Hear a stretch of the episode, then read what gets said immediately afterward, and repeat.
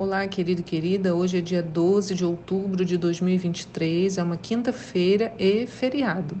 Talvez você tenha chance hoje de descansar. Que bom, né? Se você estiver trabalhando, que o Senhor também acompanhe a sua atividade hoje. Eu sou a pastora Anice, os textos de hoje estão em Gênesis 5, Ezequiel 26 e segunda carta de Pedro, capítulo 3. A pergunta de hoje é: que espécie de pessoas é necessário que sejamos. Que espécie de gente nós temos que ser? Sabe, irmãos, ainda estamos em guerra, então não saia do seu posto, mantenha-se vigilante em oração.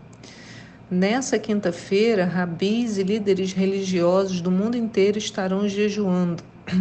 Há um clamor espiritual que é estabelecido em paralelo ao que os líderes políticos e militares das nações estão desenvolvendo. Nós somos do clamor espiritual, né? Então, você pode se unir a essas pessoas em oração hoje. Terminamos também hoje a segunda carta do apóstolo Pedro e sabemos que ele a escreveu numa idade avançada, porque ele mesmo descreve isso na, no capítulo 1, no verso 13, ele diz: Contudo, considero fundamental, enquanto estiver no tabernáculo deste corpo, despertar a vossa memória, porque estou consciente de que em breve deixarei este tabernáculo, como nosso Senhor já me revelou.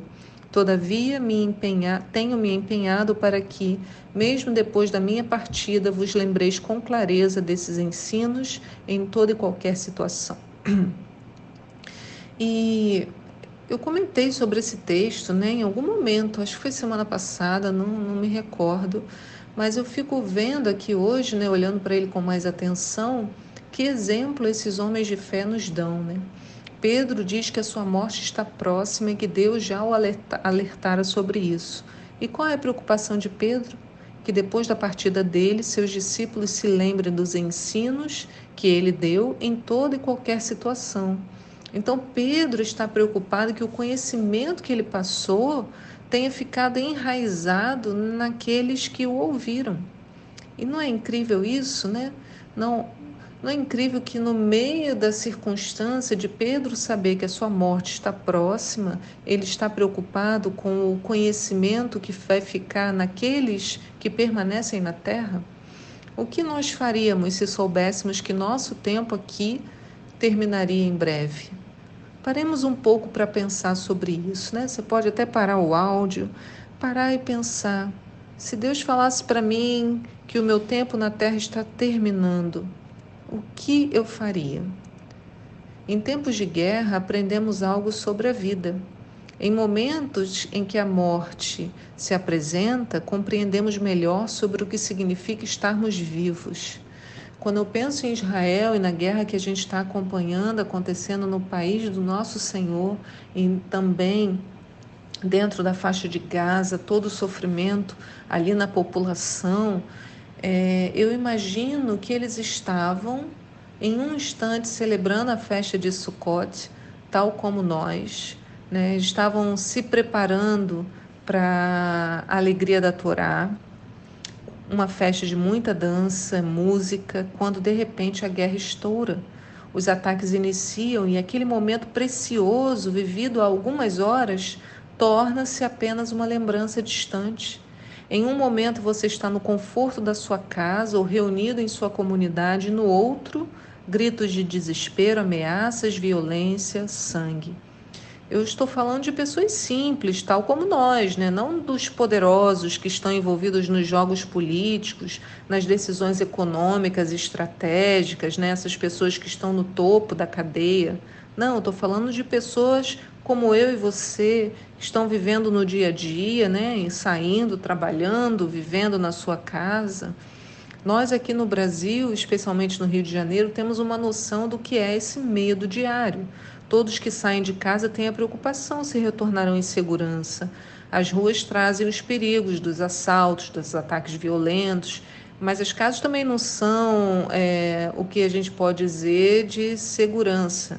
Né? Elas não podem ser vistas como seguras plenamente, porque as nossas casas também são invadidas. Quando lemos o texto de Gênesis 5 de hoje e acompanhamos as vidas daqueles que descenderam de Arão, vemos em uma linha toda a existência do homem, né? Eu vou citar, por exemplo, Lameque. Gênesis 5, 28 diz: Quando Lameque completou 182 anos, gerou um filho. Deu-lhe o nome de Noé, porque profetizou ele: Este nos aliviará do nosso árduo trabalho e do sofrimento de nossas mãos, causados pela dureza desta terra que o Senhor amaldiçoou. Depois do nascimento de Noé, Lameque viveu 595 anos, gerou filhos e filhas, e toda a duração da vida de Lameque foi de 777 anos, depois morreu. Então Lameque foi o pai de Noé. Né? Quase não se fala dele. A gente fala muito de Noé, mas fala pouco do pai de Noé, que é Lameque. Mas sua vida, aqui resumida em seis linhas, né? talvez na Bíblia um pouco mais, depende né, do tamanho da letra da sua Bíblia, aqui transcrevendo para o texto, seis linhas. É... Lameque gera uma herança da qual até hoje desfrutamos. Lameque cumpriu o seu propósito, tal como falamos ontem. Ele zelou, cultivou e gerou luz através de Noé. Olha como que Lameque era um homem de visão, né? Quando Noé nasceu, o que ele fez? Profetizou sobre o filho, né? De, Deu-lhe o nome de Noé porque profetizou ele. Lameque, no nascimento de Noé, profetiza. Então, quanto poder e autoridade há sobre os pais?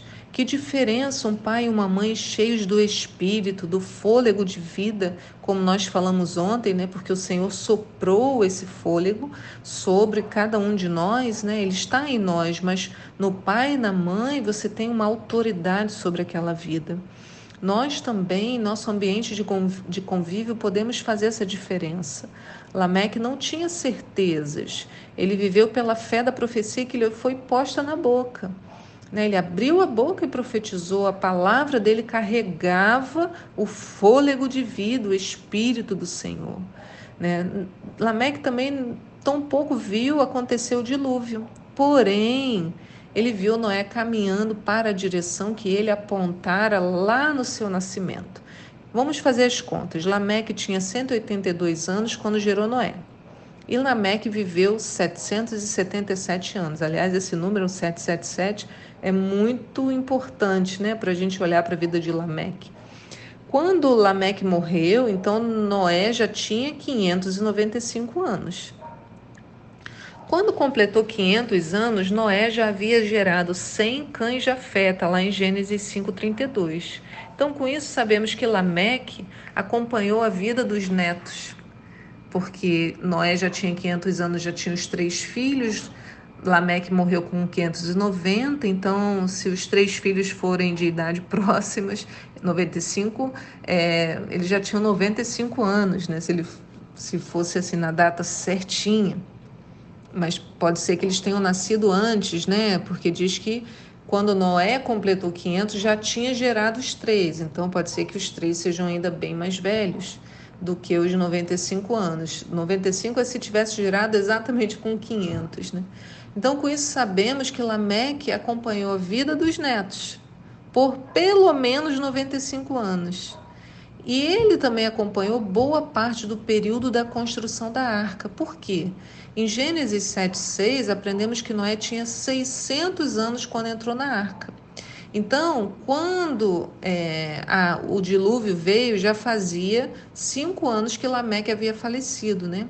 Então ele morre cinco anos antes do dilúvio. Só que Noé ficou construindo essa arca, os estudiosos vão dizer, por pelo menos é quase 100 anos, desde quando a Bíblia fala que ele tem 500, vai dizer que o Senhor o chamou e vai dizer depois que ele entrou na arca com 600. Então Lameque profetizou, zelou, cultivou a fé em Noé, mas não o viu cumprindo o propósito final. Mas ele teve a chance de ver Noé agindo conforme o Espírito, né? Noé gerando a libertação ao seu povo futuro pela obediência, porque a profecia é: Ele vai nos aliviar do ar do trabalho do sofrimento das nossas mãos, causado pela dureza dessa terra que o Senhor amaldiçoou. Por quê? O posicionamento de Lameque abençoa Noé. O posicionamento de Noé faz com que apenas um grupo entre na arca e a partir desse grupo, o que a gente vai ter depois de muitos anos? O Messias. Não é maravilhoso isso? Seis linhas apenas sobre a vida de Lameque e uma transformação para a humanidade. O Senhor é o dono do tempo. Como o apóstolo Pedro nos avisou em 2 Pedro 2, no verso 8: Contudo, amados, há um princípio que não deveis esquecer que para o Senhor um dia é como mil anos, e mil anos como um dia. O Senhor não se atrasa em cumprir a sua promessa, como julgam alguns, pelo contrário, ele é extremamente paciente para convosco e não quer que ninguém pereça, mas que todos cheguem ao arrependimento. Entretanto, o dia do Senhor virá como ladrão, no qual os céus desaparecerão ao som de um terrível estrondo e os elementos se desintegrarão pela ação do calor.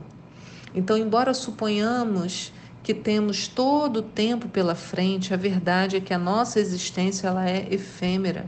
Não há certeza de quantos dias ainda viveremos, como eu falei da guerra.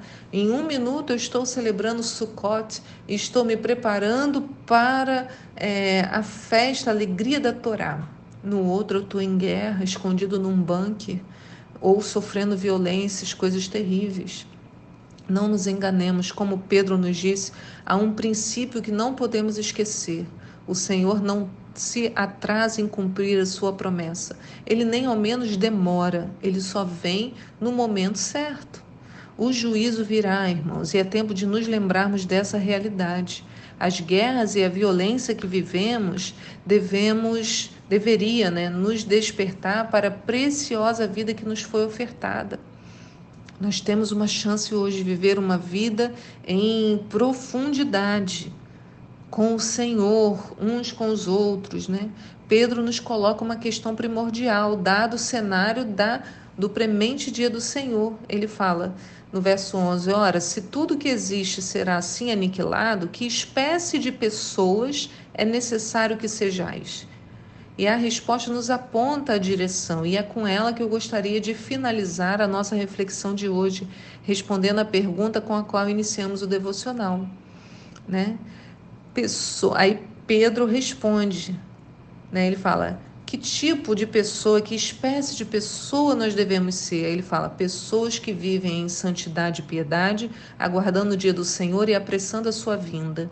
Naquele dia os céus se dissolverão pelo fogo, e todos os elementos ardendo se dissiparão com o calor. Todavia, confiados em Sua promessa, esperamos novos céus e nova terra onde habita a justiça. E essas são as características que precisamos desenvolver nesse tempo. Vamos nos analisar, concluindo como estamos: santidade, piedade, aguardar o dia, apressar a vinda, confiar na promessa, esperar novos céus e nova terra. É isso que Pedro responde a essa questão: que tipo, que espécie de pessoas é necessário que sejais?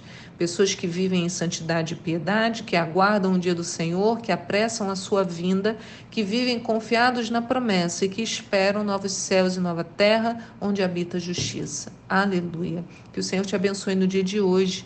Guarde sua vida, se você está descansando, se você está trabalhando, que Ele te cerque por detrás, por diante, esquerda, sua direita, que aplane os seus caminhos e que você permaneça firme em oração, em nome de Jesus. E eu te espero aqui para um próximo devocional. Tchau!